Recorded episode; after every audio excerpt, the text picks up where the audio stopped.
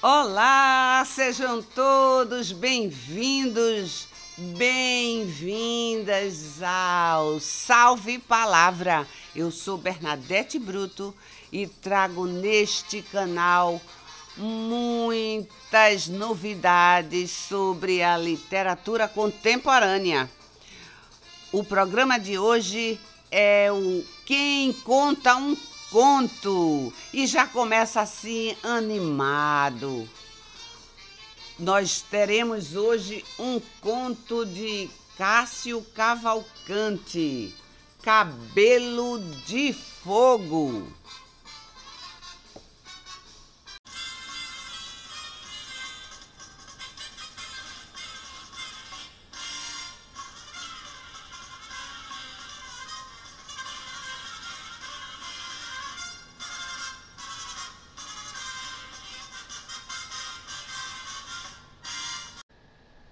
O conto de hoje foi retirado do livro O Sorriso de Lígia e outros contos de Cássio Cavalcante.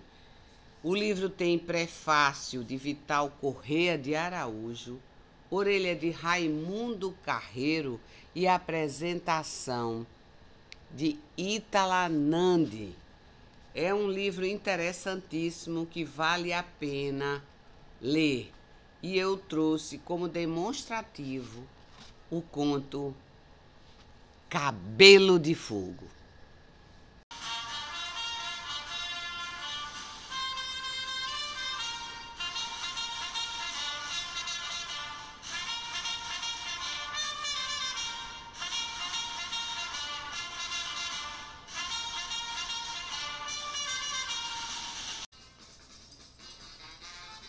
Os dois amigos atravessaram a praça do Arsenal correndo.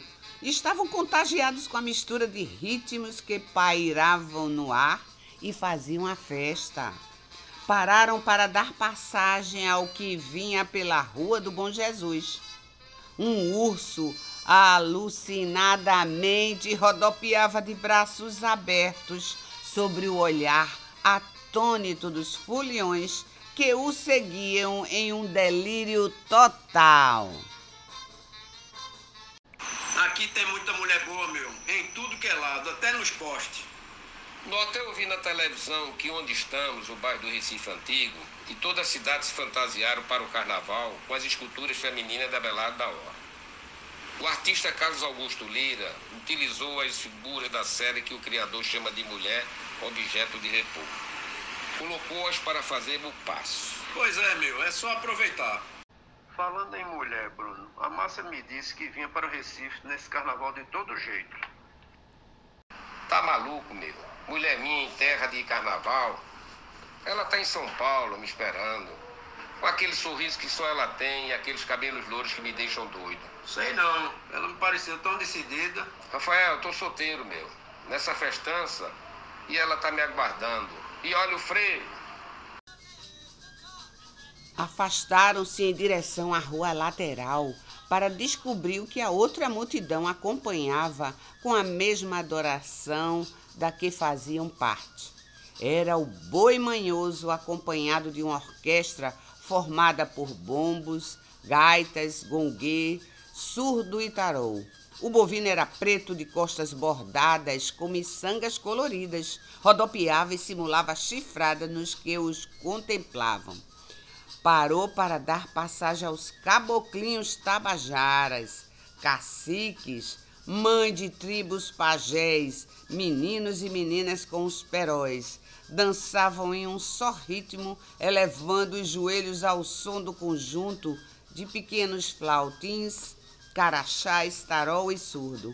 O forte barulho dos arcos e flechas marcava a cadência. Vestiam trajes com penas coloridas e ao mesmo em grandes arranjos na cabeça. Mais atrás eram seguidos pelo bloco das flores, que entoavam eternos frevos, impregnando o ar com o seu aroma.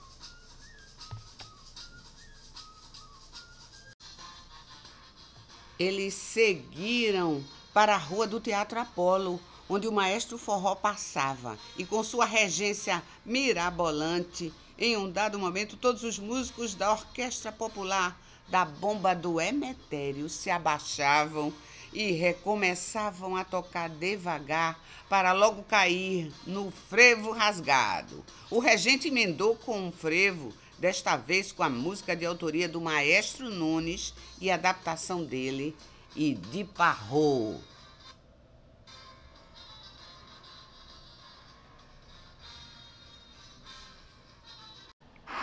Olha aquela morena, meu. Qual? Aquela fantasiada de vampira, tá me dando maior mole. Vou lá, mais tarde a gente se encontra, meu. Alguns metros de onde estavam, o urso continuava a causar delírio no povo. Uma turista dos cabelos de fogo não resistiu e, sob o olhar horrorizado da colega, se aproxima e arranca a cabeça do animal. O fantasiado tinha grandes dentes brancos e enormes costeletas que lhe serviam de moldura para o rosto. Era um homem negro, forte, musculoso. Ele recebeu um sorriso da que lhe desvendara, como nunca tinha visto outro igual.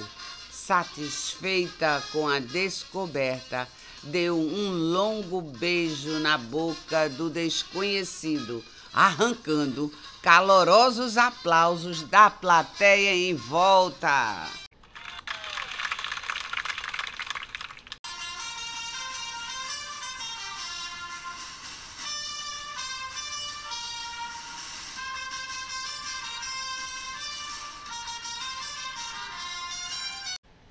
Gostaram do conto?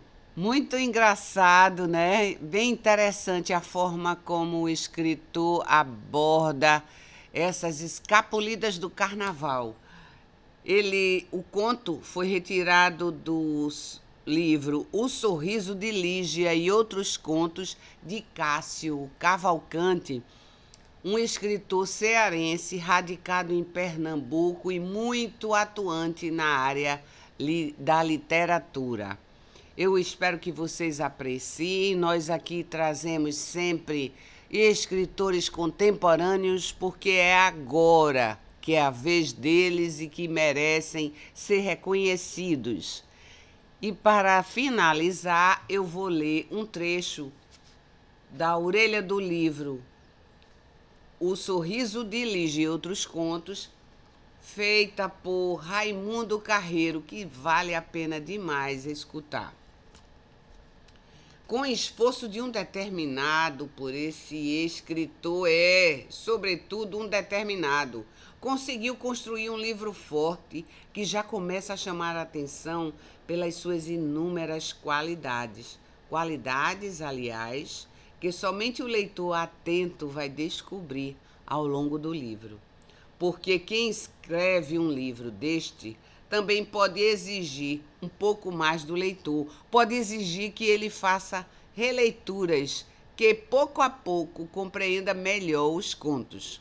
Aqui, o leitor é também um autor, cujo olhar termina de escrever o livro, se, se é possível terminar mesmo agora. Raimundo Carreiro pois Raimundo Carreiro e Cássio Cavalcante. Espero que gostem dessa minha releitura do conto Cabelo de Fogo. E vocês, ouvintes, não deixem de ficar ligado na programação que sempre está assim. Muito interessante. Vejo vocês no próximo Salve Palavra.